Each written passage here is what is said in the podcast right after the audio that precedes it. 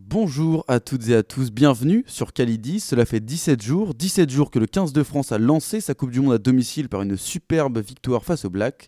Depuis, Damien De Allende a assommé 8 joueurs, les Pays de Galles ont gagné 3 rencontres d'affilée et 377 points ont été inscrits contre la Roumanie et la Namibie cumulée.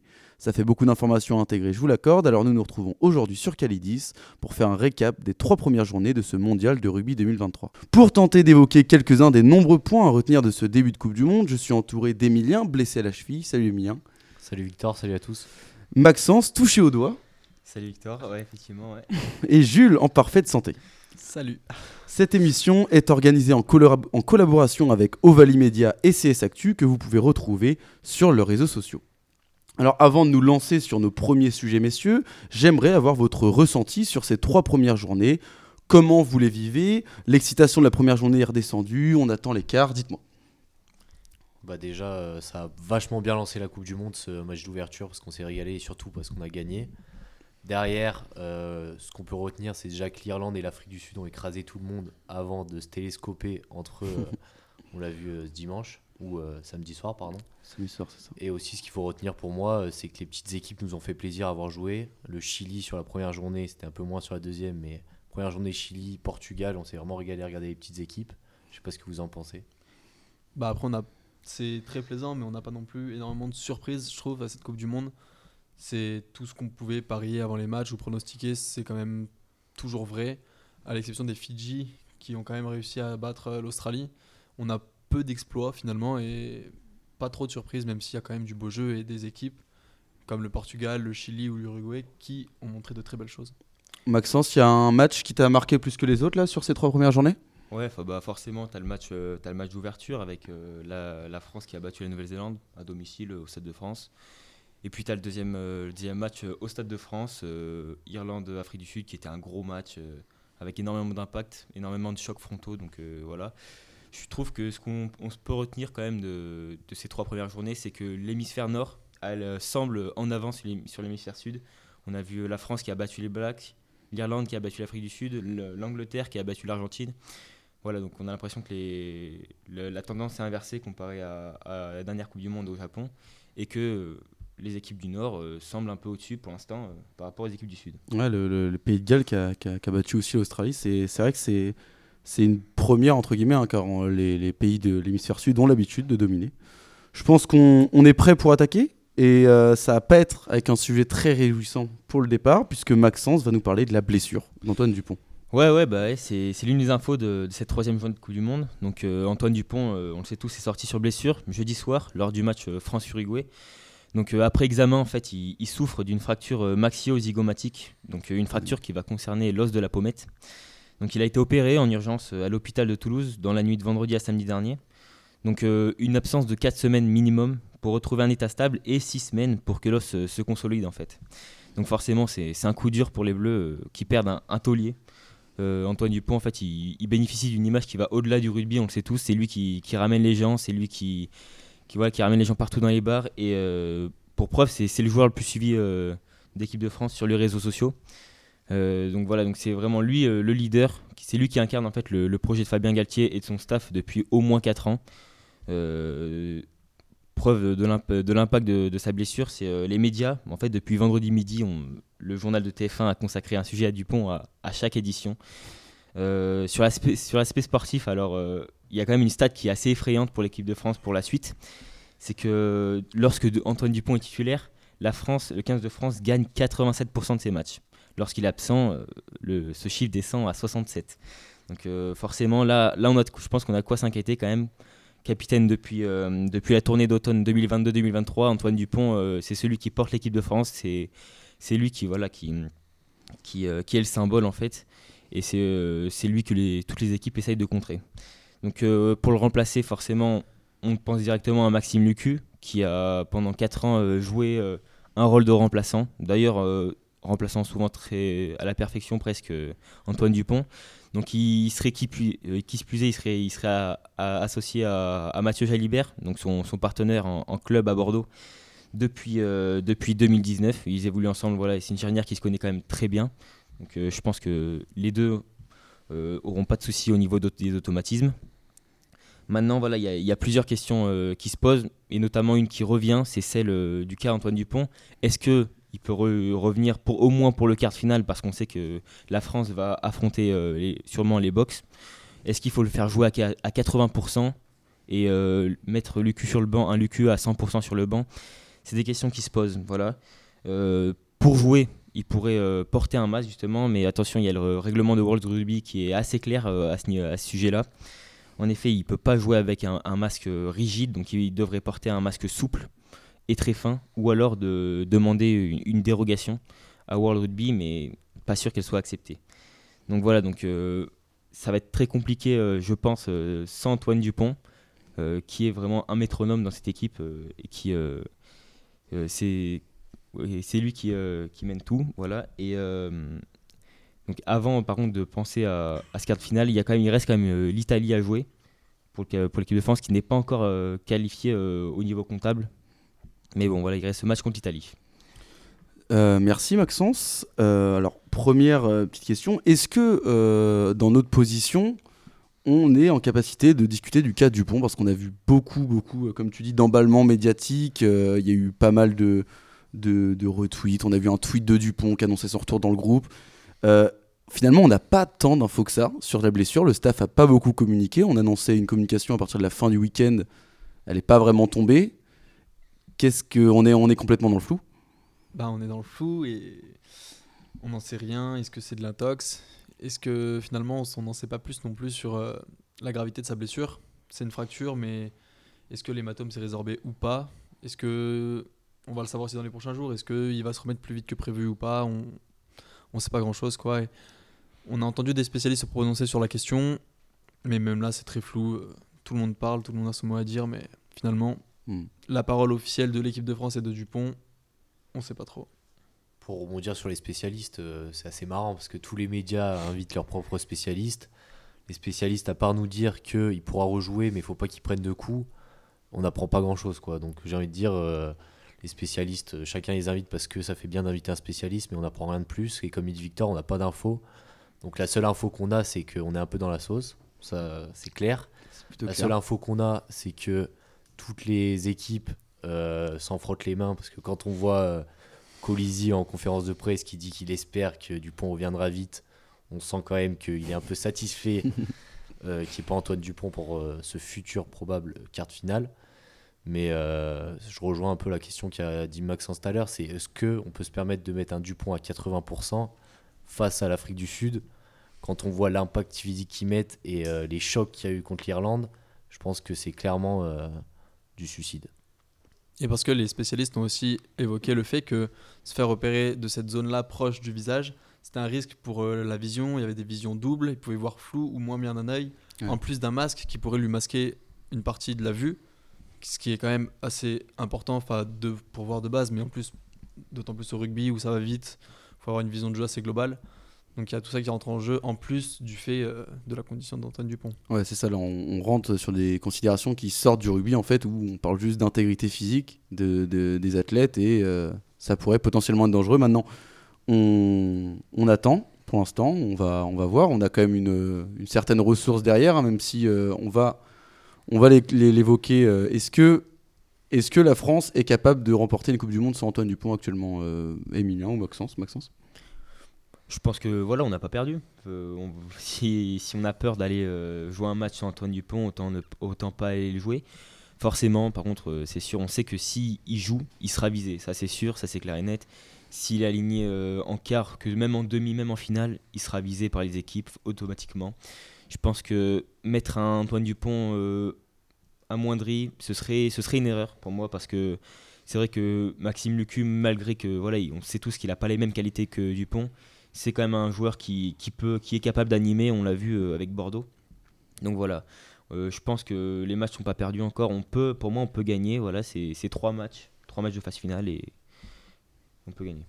Moi, ce qui me semble euh, intéressant dans ce que tu dis, c'est que si on met Lucu, qui, on l'a dit, est pas du tout le même profil que Dupont, beaucoup moins attaquant, beaucoup plus gestionnaire, on va pouvoir peut-être demander à Jalibert d'être beaucoup plus joueur et justement de faire plus du Jalibert, ce qui va en gros rééquilibrer. Avant, on avait un Dupont qui était capable d'exploit et Ntamak beaucoup plus gestionnaire. Et là, peut-être qu'on ferait l'inverse un numéro 9 gestionnaire et un numéro 10 capable de plus proposer en attaque. C'est peut-être ça la solution. Après, euh, comme tu dis, il va être visé. Il n'a déjà pas besoin d'être blessé pour être largement visé par les adversaires. On l'a vu contre les Blacks avec Aaron Smith, euh, qu'il n'a pas lâché d'une semelle.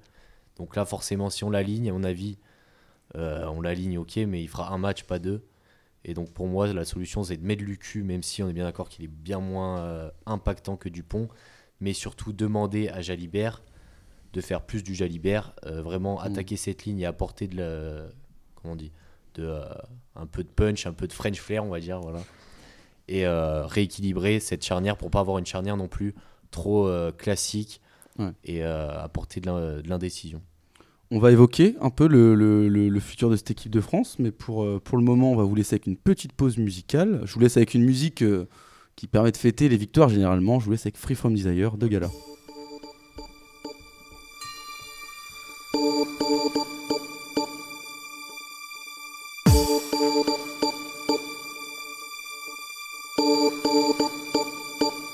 My lover's got no money, he's got his strong beliefs. My lover's got no power, he's got his strong beliefs. My lover's got no fame, he's got his strong beliefs. My lover's got no money, he's got his strong beliefs. One more and more, people just want more and more freedom and love.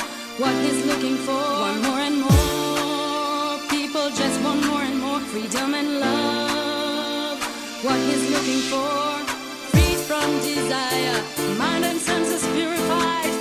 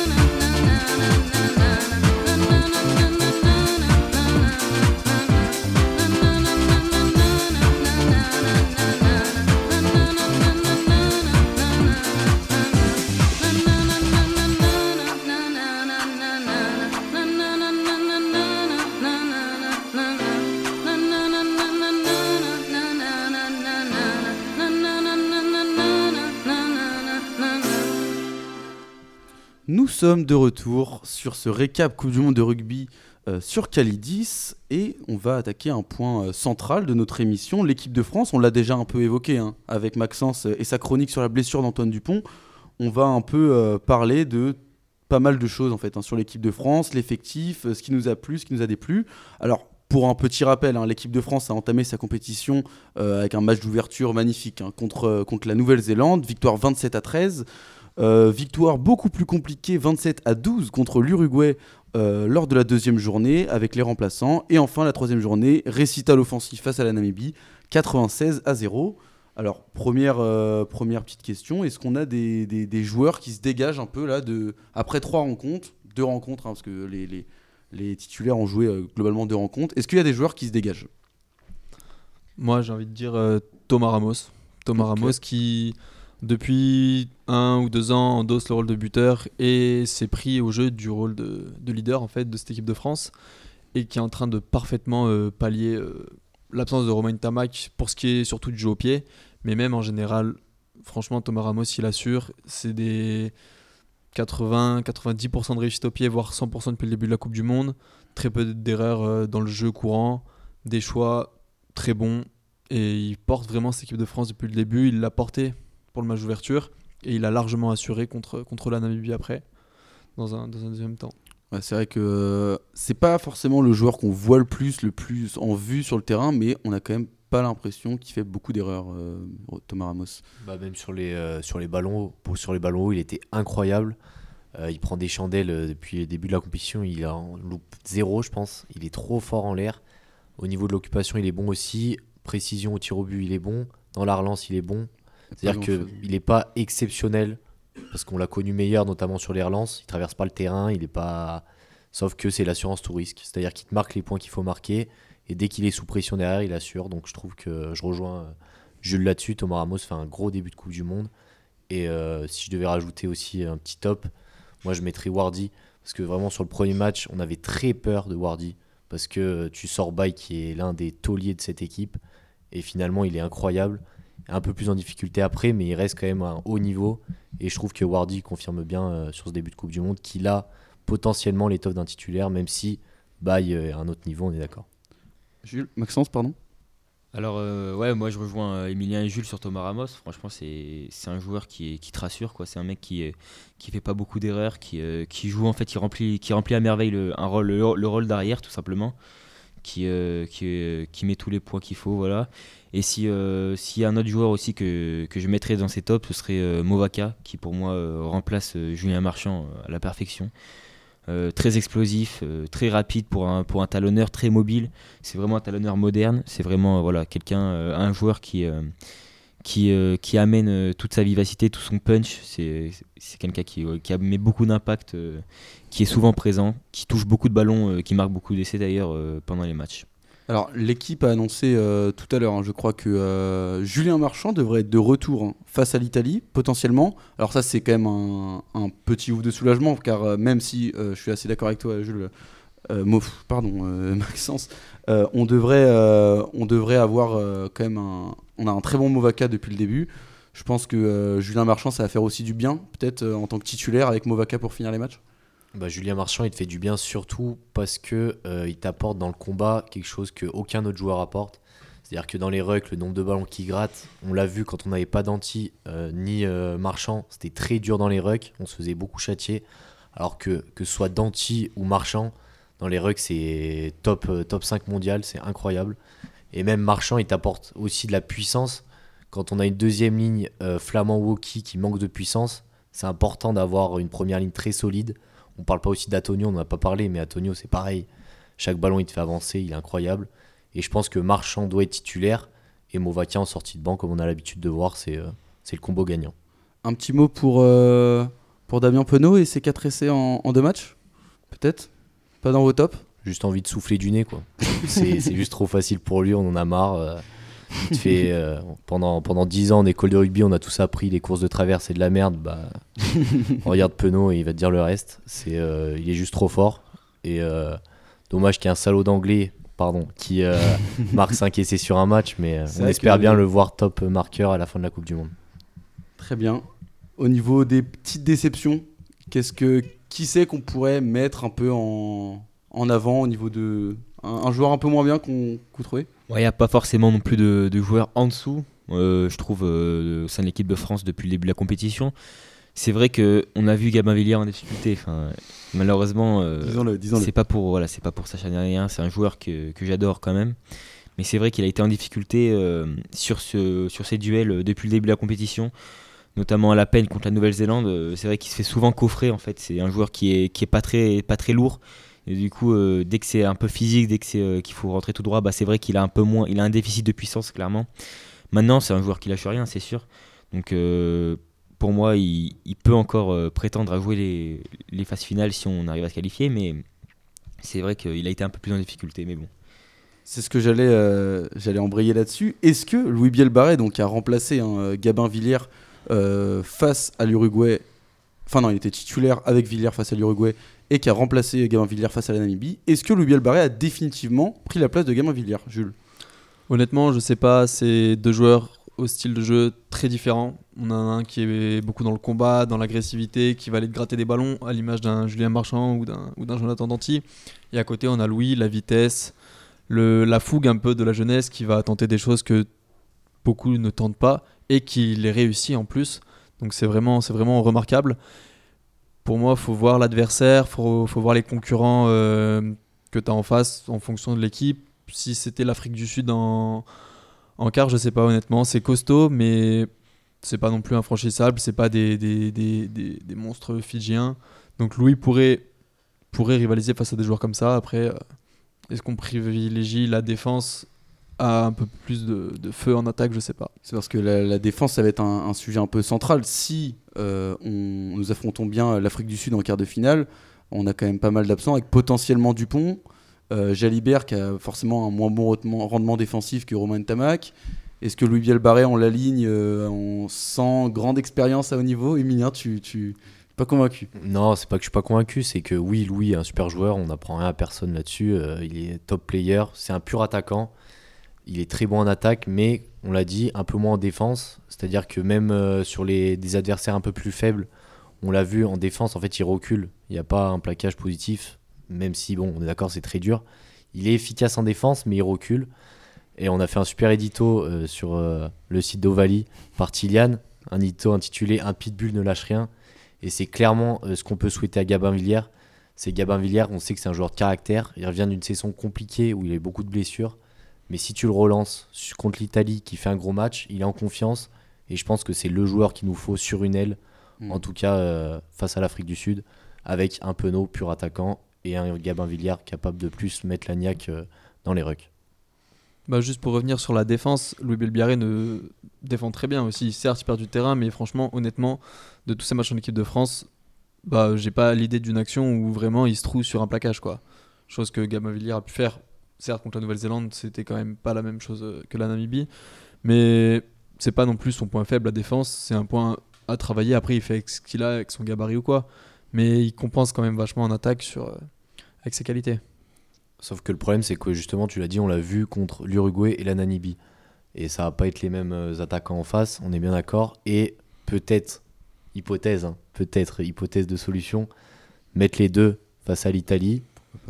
Chacun a sa chance et euh, voir à la fin du match qui est-ce qui vient chercher le maillot dans le vestiaire, comme, aime- comme aime à dire Galtier. Alors, euh, bah, bonne transition, car est-ce qu'il faut mettre l'équipe type, type, type contre l'Italie? Est-ce qu'on doit avoir peur de l'Italie finalement? Alors, avoir peur, non, je pense pas qu'on on est la France, clairement. Je pense pas qu'on doit avoir peur. Par contre, je pense qu'il faut se méfier, ça c'est sûr.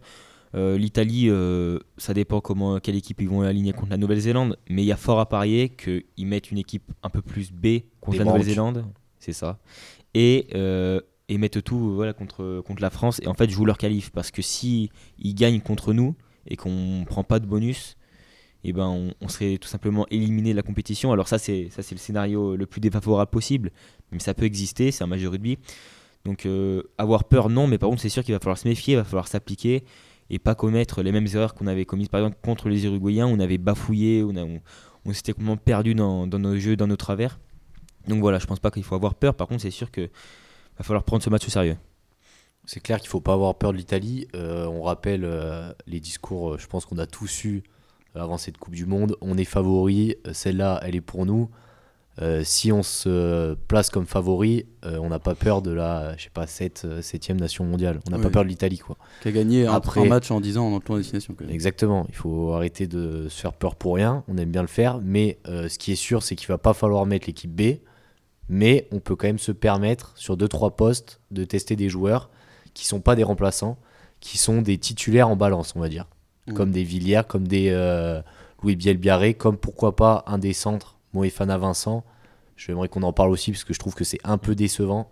Derrière Ficou euh, Danti, euh, c'est un peu no man's land. Moi, j'en mettrais bien un des deux pour savoir euh, sur qui on peut compter. Après, euh, moi, je pense qu'il faut pas mettre l'équipe B, mais il faut pas mettre non plus Mm.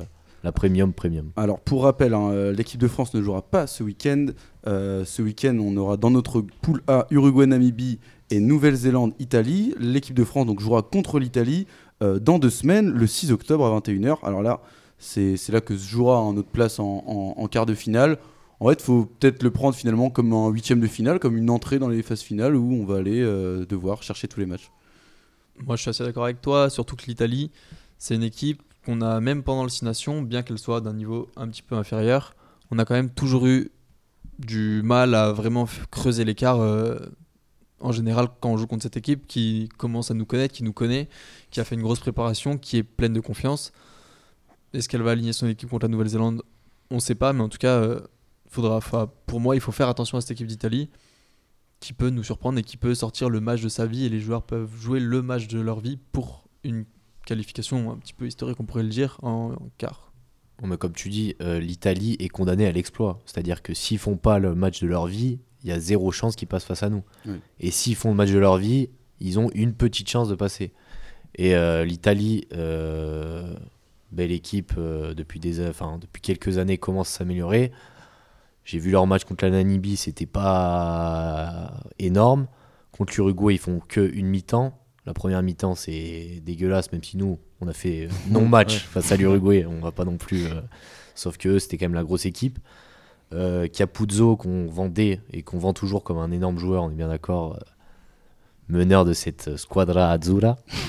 Mais euh, Capuzzo, depuis le début de la Coupe du Monde, c'est décevant. Euh, contre la Namibie, il touche un ballon, certes, essai, mais il fait rien d'autre. Contre l'Uruguay en difficulté. Donc, est-ce que l'Italie, sans un grand Capuzzo, sans de grosses individualités, Ouais. peut faire tomber le collectif euh, France?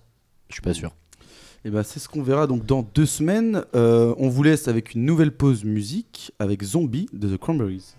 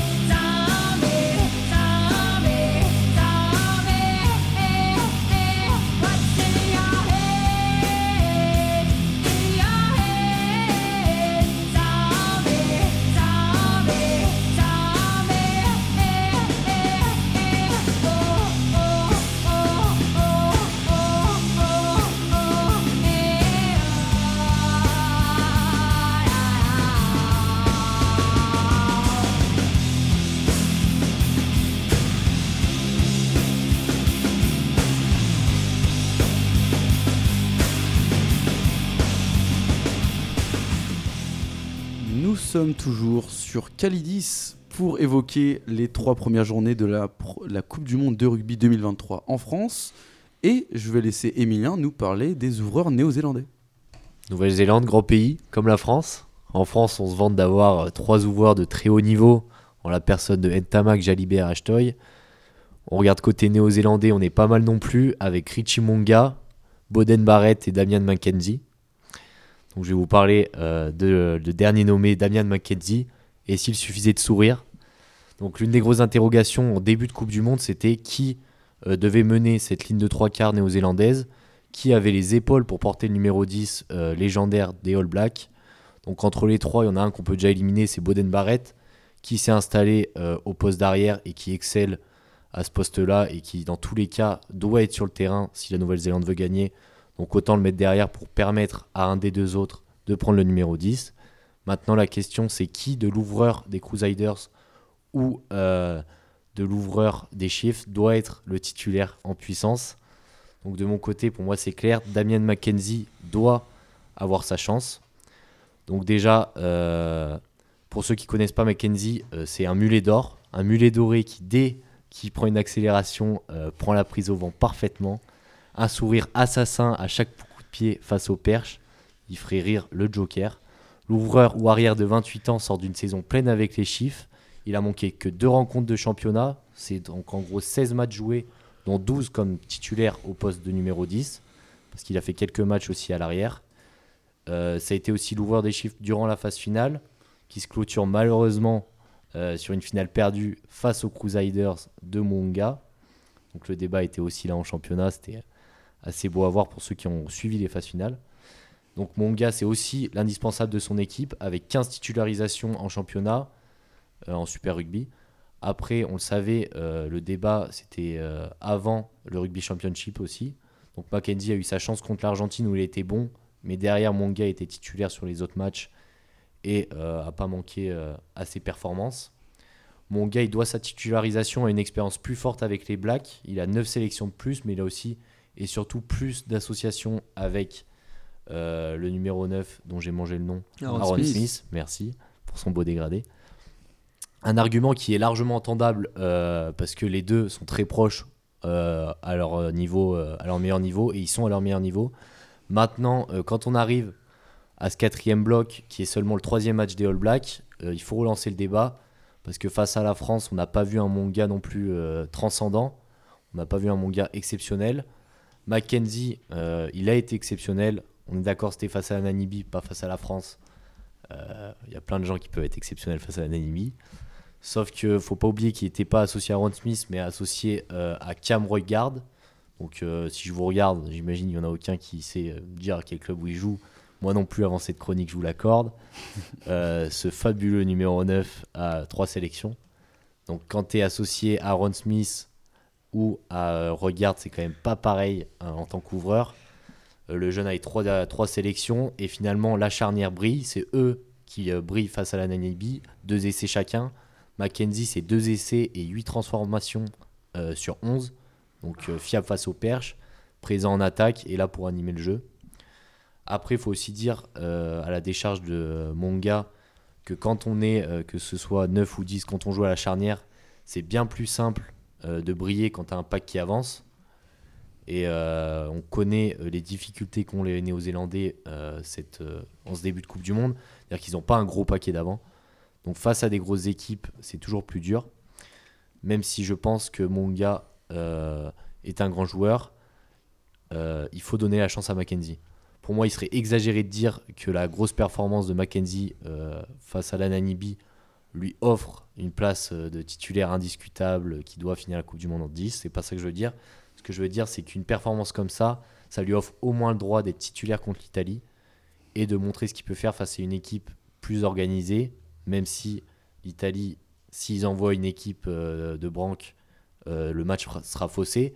Mais si on a l'Ita- l'Italie titulaire, ce sera un vrai test pour Mackenzie et pour les Blacks.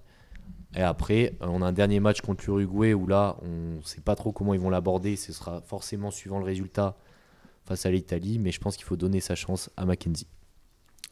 Merci Emilien. Jules, un peu un petit avis sur ce Mackenzie débat, me fait penser un peu à, à Thomas Ramos où il arrivait jeune en équipe de Nouvelle-Zélande, mais il a mis beaucoup de temps à se faire accepter par le, par le coach, à, à trouver une place un peu de, à se trouver une place dans cette équipe. Mackenzie, il est arrivé euh, bah, à la fin des années 2010. Il avait, je trouvais, fait des, des excellentes performances, mais pour autant, il était toujours derrière Munga, toujours derrière Barrett.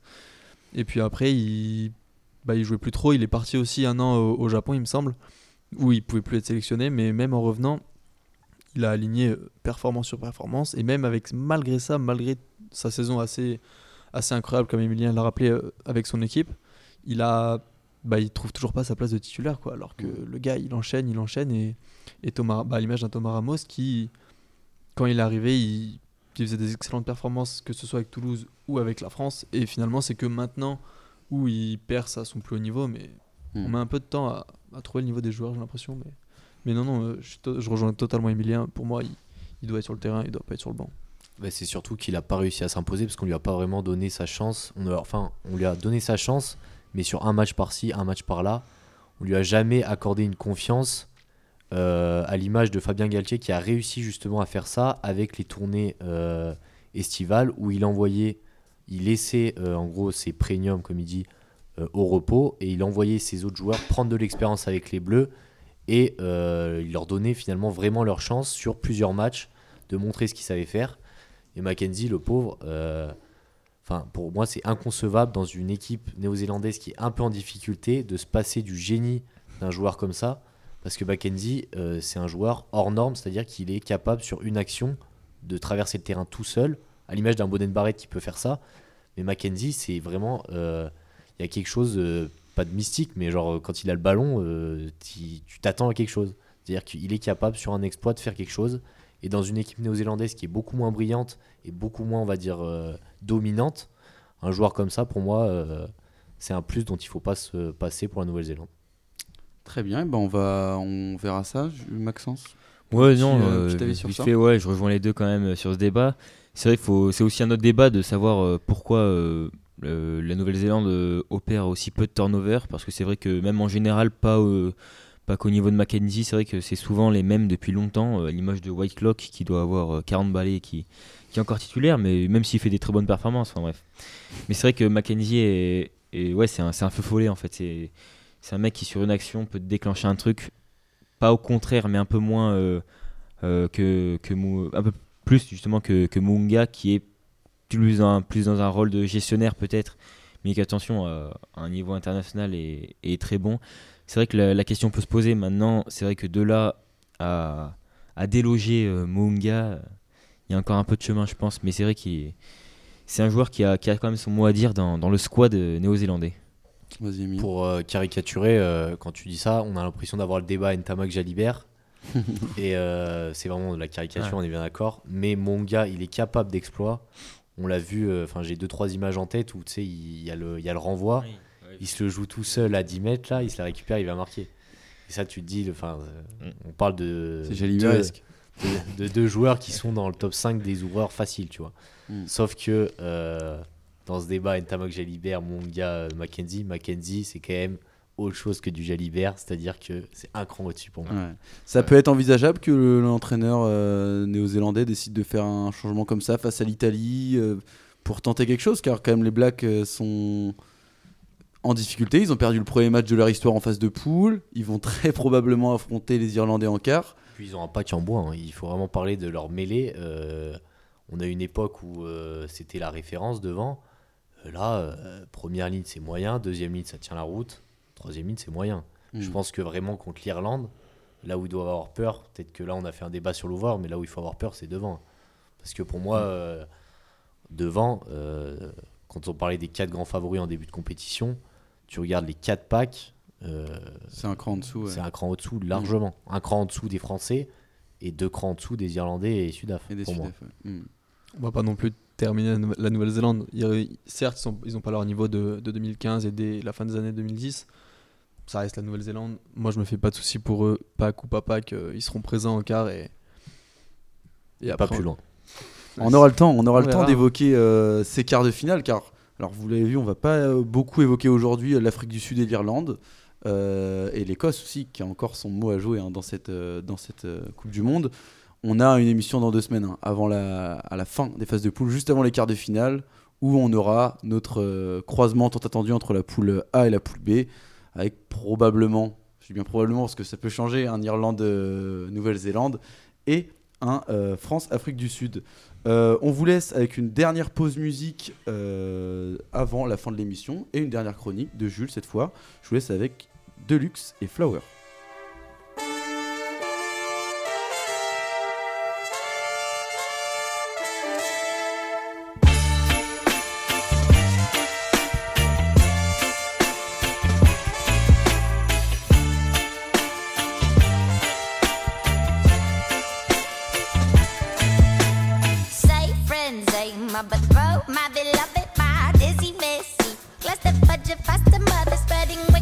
Wicked voices. Do the summon with a hatchet, now you escalate me. Make her worth the golden nugget, red like Colin ring. Shake her stomach, slipping ditches, gazing over head teeth. Wanna wear a mask, my blanket, keep me warm and cozy. Through the winter's empty, you're my friend, frenzy. Don't ever leave me.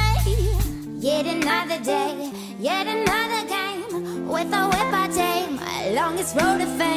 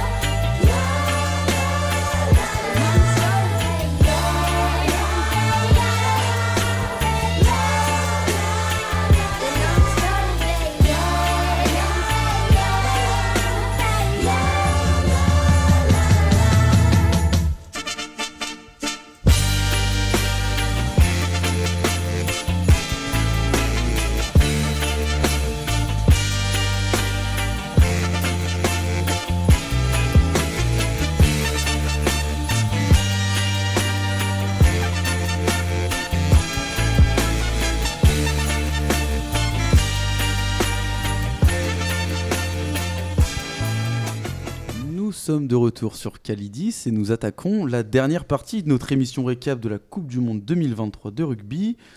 Et je vais lancer Monsieur Jules sur l'Angleterre et sur leur ouvreur également.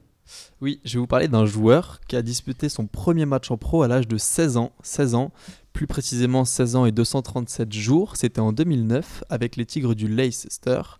Et ce joueur, c'est l'anglais George Ford, auteur d'un début de compétition d'un très haut niveau. Il a notamment fait parler de lui lors du match euh, entre l'Angleterre et l'Argentine, où les Anglais se sont imposés 27 à 10, il me semble, et où il a clairement inscrit tous les points de son équipe. Il a fini homme du match et il a notamment mis 3 drops, dont un exceptionnel de 50 mètres, où même à ce niveau-là, il faut le dire, ça reste exceptionnel. Et je voulais revenir aujourd'hui sur ce joueur et sur son histoire avec la sélection anglaise qui n'a pas toujours été simple pour lui. Donc à 30 ans, George Ford attaque sa troisième Coupe du Monde. Il a fait ses premiers pas dans le 15 de la Rose en 2014. Et 9 ans plus tard, il a 86 sélections. Il fait partie des meilleurs ouvreurs du monde. Et même s'il prône pas du jeu comme un Mackenzie dont on vient d'en parler, ou comme un Mounga, ou comme un Romain Tamac, il reste un joueur d'un très très haut niveau. Il est plus dans la gestion, dans... il joue au pied, il gère quoi. Mais malgré ça, ça reste un très bon 10. Et cette reconnaissance, elle a mis du temps à émerger. Et à cause d'une certaine concurrence qu'il a pu subir depuis 2014 justement, où donc dès qu'il arrive en sélection en Angleterre, il fait face à la concurrence avec Owen Farrell, devenu l'emblématique capitaine de cette sélection, qui deviendra notamment le meilleur réalisateur de l'Angleterre et qui compte aujourd'hui plus de, plus de 100 sélections.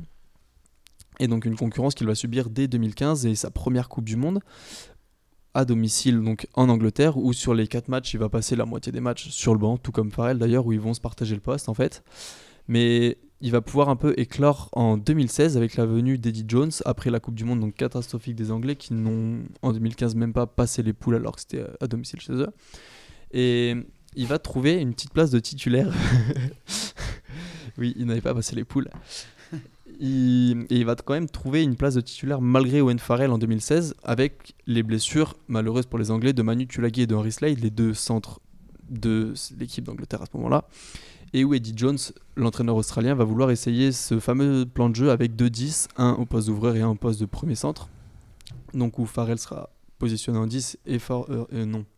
Ford sera positionné en 10 et Farrell en centre. Et c'est une association qui va s'avérer payante et qui va servir l'ouvreur anglais Ford car euh, dès, dès 2016, en fait, est le premier tournoi des destinations. Les Anglais vont faire le Grand Chelem. Ils vont le remporter encore en 2017 le tournoi. Et c'est une association qui va perdurer jusqu'à la Coupe du Monde 2019 ou jusqu'en finale pour le match opposant l'Afrique du Sud à l'Angleterre. Les deux seront alignés sur le terrain au coup d'envoi. Donc une finale malheureusement perdue pour les Anglais, mais qui va quand même permettre à Ford de gagner beaucoup de temps de jeu et beaucoup de sélections. Mais si ces quatre années lui ont plutôt souri, quand on regarde aujourd'hui où il en est, sur ses 86 sélections, il a quand même eu 25 sélections en tant que remplaçant, ce qui est assez énorme, faut le dire, pour un joueur de ce calibre-là. Il a souvent laissé sa place à Farrell, mais depuis deux ans maintenant, il y a une nouvelle concurrence qui s'est imposée un petit peu en Angleterre, avec le jeune Marcus Smith. Et il faut dire qu'il subissait ces dernières années cette concurrence avec Marcus Smith, dans une Angleterre qui était un petit peu en perte de souffle en perte de, en perte de repère. Pardon. L'Angleterre, surtout depuis 2000, en 2020, c'était sur 12 matchs, c'était 6 défaites et 5 victoires pour euh, un, match nul, et, il me semble, donc, euh, contre la Nouvelle-Zélande.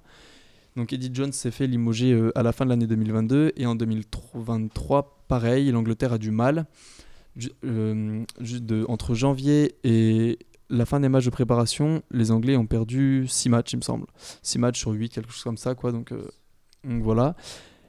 Et dans une Angleterre en perte de repères, le nouveau coach qui est mis en place donc depuis moins d'un an maintenant, il a remis Ford en 10, et notamment depuis le début de la Coupe du Monde. Et on observe depuis le début de la Coupe du Monde, je ne sais pas si vous êtes d'accord avec moi, une Angleterre un petit peu qui n'a pas retrouvé son jeu d'avant, mais qui regagne des matchs, qui a balayé l'Argentine, qui a gagné largement le Chili, et qui, je vous pose la question, est-ce qu'il pourrait ou pas aller plus loin euh, dans le mondial que ce qui n'était prévu face au- aux matchs et aux performances qu'il montrait avant la Coupe du Monde? Et bah, je te rejoins un peu sur cette chronique aussi. Euh, c'est vrai que George Ford avait un peu disparu de la circulation depuis, depuis quelques mois, même voire quelques, quelques années. C'est vrai qu'avec avec, euh, Marcus Smith, là, le jeune ouvreur qui est arrivé, bah, il, était, euh, il, il avait perdu du temps de jeu, ce qui est normal d'ailleurs, parce que quand on regarde les qualités de Marcus Smith, qui traverse souvent le terrain, qui est capable d'exploit personnel, bah forcément, on se dit qu'il vaut mieux laisser la, la place à la jeunesse, mais bon, on s'aperçoit que finalement, euh, pendant les grands matchs internationaux, euh, ce qui prime, c'est peut-être euh, la gestion au pied, la, ré- la réussite des buteurs. Et on, a eu, on en a eu l'illustration avec le match contre l'Argentine, où clairement, si c'est Smith, peut-être que l'Angleterre ne gagne pas le match, tout simplement. Parce qu'avec un carton rouge, ils ont réussi à, à ba- balayer les Argentins, avec justement la botte de ce, George Ford qui a, qui a tout enquillé, qui a tenté des drops là où Smith aurait peut-être pas tenté et il les a passés justement. Donc c'est c'est ça, c'est sa réussite qui a, qui a fait gagner les Anglais. c'est vrai que quand, quand une équipe va mal, on dit tout le temps bah, qu'il faut peut-être se, remettre au jeu au pied. C'est ce qu'ils ont fait. C'est aussi un peu la, la force des Anglais depuis de nombreuses années. Maintenant, euh, est-ce qu'il peut, il peut prendre la place de Owen Farrell? C'est vrai que tu l'as dit, Jules, on voit depuis quelques années, euh, même depuis longtemps, les, les Anglais souvent évoluer avec un système avec deux 10, donc un 10 positionné aussi en second centre. Ça peut se tenter, mais bon, euh, c'est vrai que les deux centres euh, semblent aussi à leur place, donc voilà. Owen Farrell, pour moi, il est pas encore, euh, il peut pas encore perdre sa place, mais c'est vrai que George Ford derrière pousse, et en tout cas, s'il n'a pas gagné une place de titulaire, il a au moins gagné une place de numéro 2. Alors, c'est assez fou parce qu'on pourrait même avoir un système avec 3-10. Bon, je sais pas si ça peut s'envisager, hein, je pense pas en, réalité, puisque Marcus Smith a été aligné en tant que 15 face au Chili euh, et a réalisé d'ailleurs un- une plutôt bonne euh, performance, même si ça ne reste que le Chili en face. C'est quand même une situation qui est assez paradoxale parce que Ma- Marcus Smith, qui était euh, la grande star montante du rugby anglais, qui se retrouve troisième dans la hiérarchie des 10 pour cette Coupe du Monde 2023, fallait, fallait l'annoncer celle-là. Après, Jules t'a dit qu'il avait replacé Ford en tant que titulaire pour ce début de Coupe du Monde. Faut pas oublier que c'était un changement forcé parce que Farrell était suspendu. Après, Ford a tenu euh, clairement son, rôle. Mais euh, pour moi, déjà, l'association Ford-Farrell, elle a marché un moment, mais je trouve que c'est du gâchis de mettre Farrell en premier centre. Parce que Farrell, on le déteste autant qu'on l'aime, on va dire, parce que il nous fait clairement chier euh, la plupart du temps, mais c'est un joueur assez exceptionnel. Et sauf que le problème, c'est que on regarde l'Angleterre au niveau du public, on va se le dire, euh, c'est les pires matchs de cette Coupe du C'est vrai. Monde. C'est clairement ceux de l'Angleterre. S'il y a une nation que t'as pas envie de regarder, c'est l'Angleterre. Il y a peut-être l'Argentine.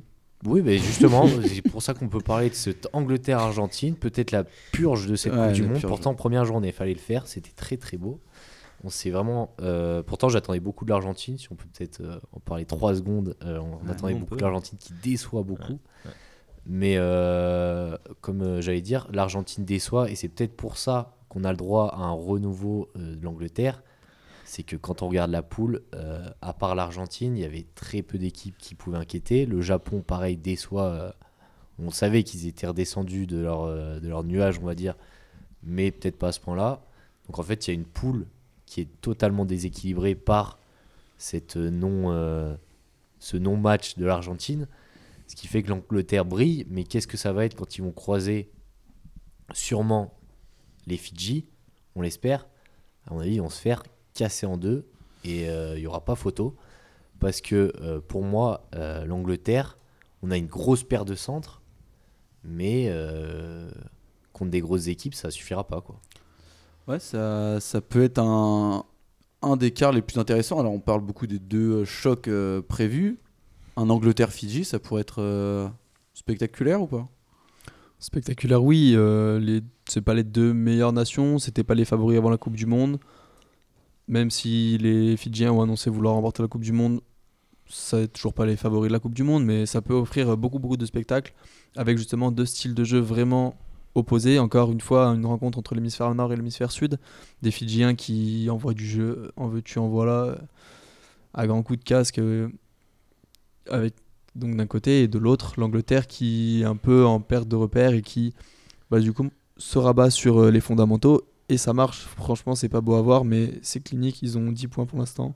Pas 10, mais ils ont 9 points et Ouais. ils sont là où ils doivent être. Ils ont les points qu'il faut pour passer en 14, quart pour 14. l'instant. Quoi. 14 Ouais, points. mais ça marche contre les petits, c'est ça, c'est les fondamentaux. Ok, tu t'en mets à ton génie euh, de, au génie de George Ford contre l'Argentine.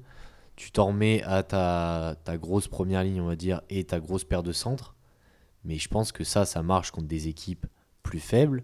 Mais quand tu vas tomber contre des équipes un peu plus organisées, même si les Fidji, on va le dire, sont pas les plus organisés, ils s'appuient sur des individualités. Mais tu as quand même un énorme pack fidjien. Je pense que le pack fidjien, euh, c'est dur à bouger. Et derrière, tu as un neuf qui a tout enquillé contre l'Australie, donc qui est capable de marquer les points pour son équipe. Tu as des individualités comme euh, Radradra, Tuisova, euh, on va pas les présenter, euh, tu fais pas beaucoup mieux. Je pense que les Fidji sont bien plus complets que l'Angleterre, et l'Angleterre a un jeu qui marche contre des équipes plus faibles. Ouais, mais la discipline, elle va peut-être coûter cher aux, Fidji. Euh, on les a vus très très à la peine quand même sur pas mal de, points. Alors le- c'était contre le- les, Pays de Galles où il y a eu énormément de fautes, euh, d'erreurs de main. euh, Est-ce que justement, c'est pas la- la- l'Angleterre est peut-être l'équipe parfaite pour contrer ces Fidji en étant assez solide défensivement et en punissant à chaque fois au pied sur chaque erreur des Fidjiens? Bah, c'est vrai qu'on on le sait depuis euh, longtemps que les Fidji ont, un gros problème de discipline. Voilà, c'est quand même des.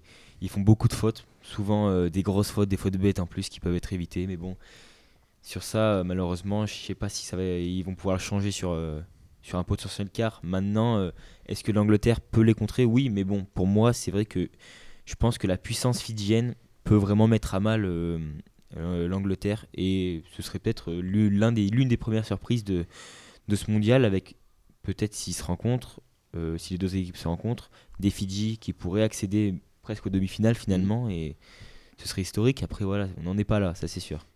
Et en plus des fautes pour les Fidji, il y a aussi cette euh, capacité à tenir 80 minutes que les équipes euh, de l'hémisphère euh, sud, euh, Fidji, Tonga, Samoa, ont du mal à tenir.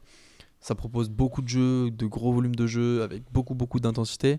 Mais souvent, on connaît ces équipes et la plupart du temps, à la 60e, ça finit par craquer, ça multiplie les fautes, c'est indiscipliné, etc.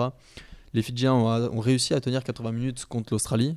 Mais est-ce qu'ils arriveront à le faire plusieurs matchs d'affilée contre des Anglais qui, sur des matchs où il faut gérer les 20 dernières minutes, savent faire? Moi, je sais pas. Justement, je te rejoins là-dessus. Euh, on sait que les Samoa, Fidji, comme tu as dit, explosent souvent en fin de match. Là, euh, le prochain match de l'Angleterre, c'est contre les Samoa. Là, ils vont avoir du répondant devant. Ils vont se faire casser la gueule euh, clairement parce que ça va être le plan de jeu des Samoa. Ça va être taper physiquement, physiquement, physiquement, physiquement et essayer de euh, dérouter les Anglais. On le sait, enfin, on le sait. Il y a de grandes chances que l'Angleterre l'emporte quand même, mais jusqu'à la 60e, on va avoir le droit à une opposition entre deux styles entre de la puissance pure d'un côté et euh, les Anglais euh, un, peu, un peu plus timides, on va dire, en attaque. Mais donc ça va être intéressant de voir comment ils vont gérer la puissance samoane. Et je pense que ça peut donner un peu les clés de la stratégie qu'ils vont adopter contre les Fidji. Sauf que ce coup-ci, ça va durer 80 minutes et pas 50, euh, voire 40. Et aussi, euh, il y a un autre truc que je voulais dire. C'est que pour revenir sur le pack de devant des Fidji, euh, on a tous entendu ce dicton que je vais ressortir avec beaucoup de, de sourire aux lèvres. Un match de rugby, ça se gagne devant. C'est les avants qui décident qui gagnent et c'est les arrières qui décident du score. C'est ce que j'ai entendu quand j'étais plus jeune et je crois que c'est très vrai, notamment dans le rugby international. Si t'as pas euh, la main mise devant en conquête, en mêlée, en touche, tu peux pas gagner un match. Et je pense qu'ils vont beaucoup souffrir euh, du pack fidjien qui, pour moi, même si on l'a vu en touche face à l'Australie, c'était pas dingue. Mais ce qui est dans le combat, dans les rucks ou en mêlée, le nombre de ballons qui grattent euh, dans leurs 22 mètres face à l'Australie, c'est quand même impressionnant. Avec des Botia, avec des Tuisova qui, quand ils mettent les vérins sur le ballon, tu risques pas de l'enlever. Je pense que c'est là-dessus que ça va se jouer, plus même que sur la discipline. Ça va être dans les rucks. Et là-dessus, les Fidjiens ont une longueur d'avance. Alors, petit rappel, hein, on n'y est pas du tout encore, on n'est pas du tout en quart de finale. Les Fidji ne sont pas encore qualifiés, les Anglais pas encore. Ah si, assurés d'être premiers, potentiellement. On va, on va attendre de voir, il reste encore deux journées. Euh, alors, je peux vous proposer quelques matchs hein, qui vont être intéressants à suivre. On a évidemment euh, le dénouement de la poule B avec un Irlande-Écosse en dernière journée qui va être très intéressant à suivre et qui pourrait potentiellement s'achever sur une élimination de l'Irlande, même si on a un peu de mal à y croire. Un Japon-Argentine qui déciderait euh, en dernière journée de euh, la deuxième place potentiellement hein, du groupe D derrière l'Angleterre. Enfin, pourquoi pas le France-Italie, euh, qui serait quand même un match assez chaud. Je crois que nous sommes arrivés au terme de cette émission. Merci de nous avoir suivis. Je vous donne rendez-vous dans deux semaines avec un casting sûrement un peu différent, euh, même si on retrouvera des visages. Donc à l'issue des phases de poule de ce mondial, et vous pourrez retrouver demain l'allié du sport sur Calidis. Dis-moi Emilien. On retrouvera surtout des voix, les visages on les a pas encore vus. Et euh, par contre, euh, rassurez-vous, il y aura des spécialistes autour de la table, car il y aura d'autres membres d'Ovalie que vous allez découvrir.